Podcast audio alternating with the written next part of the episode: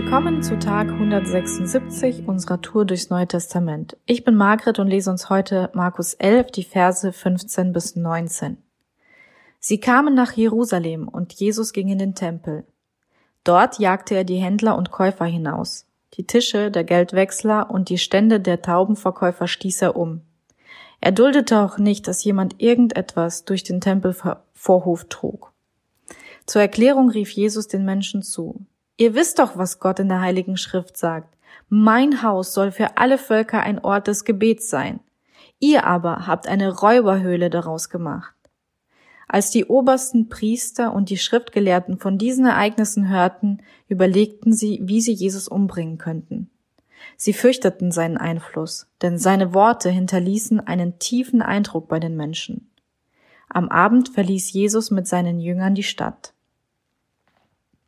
Das erste, was mir bei dieser Stelle immer wieder auffällt, ist, dass ich so Bilder im Kopf habe und irgendwie versuche mir detailliert vorzustellen, was da genau abgelaufen ist. Ähm, ich stelle mir vor, wie Jesus in diesen Tempel geht, der Tempel als heiliger Ort, wo Menschen zum Beten hingehen und die Nähe Gottes suchen.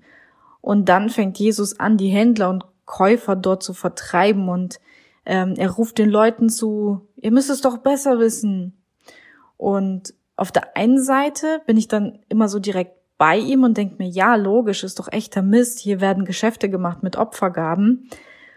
Und dann jedes Mal aufs Neue wird meine Aufmerksamkeit auf Jesus Verhalten gelenkt. Irgendwie passt das nicht unbedingt in mein Bild des lieben Jesus. Also Jesus, der barmherzig ist und von Liebe predigt. Und ähm, dann habe ich heute noch in Matthäus 21, 12 und Lukas 19, 45 nachgelesen und geschaut, ob dort eine abgeschwächte Form, sage ich mal, von Jesus Ausraster beschrieben ist. Mm, nein, im Gegenteil. Und dann denke ich, okay, ähm, dann stelle ich mir eben vor, wie Jesus diese Stühle und Tische umkickt und denke unwillkürlich auch an den Film 300 mit der bekannten Szene, wo die Hauptfigur das ist Sparta schreit und seinen Feind mit so einem Fußtritt in einen Abgrund kickt. Und dann denke ich, Jesus in so einer Verfassung also, dann versuche ich eine Parallele zu meinem Leben zu ziehen und dann fallen mir auch Situationen ein, wo ich auch komplett ungehalten und wütend werde und am liebsten alles um mich herum kurz und klein schlagen würde. Ähm, ich weiß von mir selbst, dass ich so drauf bin, wenn ich mich hilflos und ausgeliefert fühle oder auch nicht verstanden oder wenn ich mich einfach ungerecht behandelt fühle oder wenn andere Menschen ungerecht, äh, ungerecht behandelt werden. Und da denke ich an so viele Gespräche mit äh, Menschen, die ich, mh, mm, ja, oder die sich selbst, sage ich mal, wirklich kirchengeschädigt nennen, und ich finde, dieses Wort sollte es eigentlich gar nicht geben. Also was sie damit meinen, ist, dass die Kirche, dass sie das, also Kirche als Institution verstehen und auch sehr viel Leid erlebt haben im Umgang mit Kirchengemeinschaften. Ähm, sei es der Pfarrer, der mit einem Stock im Bibelunterricht zugehauen hat, oder auch, ja, fast schon das ganze Dorf, das stets der Meinung war oder ist, ähm, Sex ist nur fürs Kindermachen da und und man wird äh, und ja das eigene Leben wird da irgendwie so ein bisschen mit reingezogen und man muss alle Riten und Gepflogenheiten mitmachen, sonst wird man quasi so aus der Gemeinschaft ausgestoßen. Und diese Menschen erzählen mir auch, dass sie sehr skeptisch gegenüber Kirche sind. Sie sind ausgetreten, sie wollen nichts damit zu tun haben und haben eine persönliche Vorstellung von Gott, wenn überhaupt. Und da wollen sie auch nicht mit sich reden lassen. Es gibt noch viel mehr Geschichten und vielleicht fällt dir auch eine ähnliche ein. Ähm, ja, auch in diesen Momenten, da werde ich wütend. Ähm, ich würde auch am liebsten alle anschreien, die ihre Macht missbrauchen, Unsinn über Gott und seine Vorstellungen über unser Leben erzählen und aus meiner Sicht nichts von der Bibel verstanden haben. Und am liebsten würde ich auch die Leute, ja, sage ich mal, anschreien oder ihn zurufen, mit denen ich da gerade rede.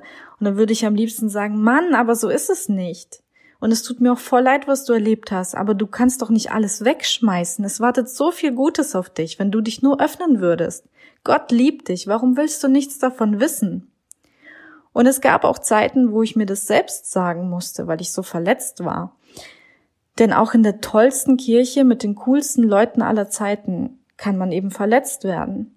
Warum? Weil Kirche eben kein Gebäude ist, sondern wir Gläubigen. Es wird immer wieder passieren, dass wir uns ungerecht behandelt fühlen, dass auch wir andere verletzen, dass wir vielleicht aus Unwissenheit auch Glaubensmaßstäbe anlegen, die Gott nicht gefallen und Riten einführen, die Gott umschmeißen will. Gott sollte immer unser Fokus sein.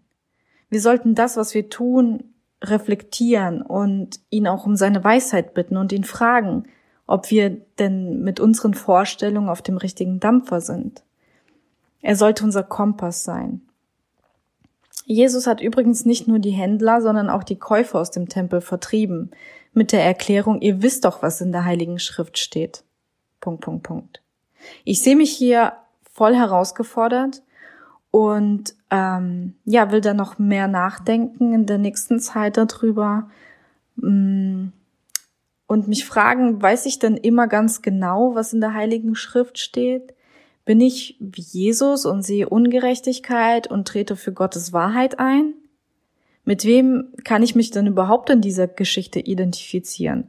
Bin ich vielleicht doch eher ein Händler, der manchmal Gottes Vorstellungen vertritt und vielleicht auch was anderes nach außen vermittelt und verkauft?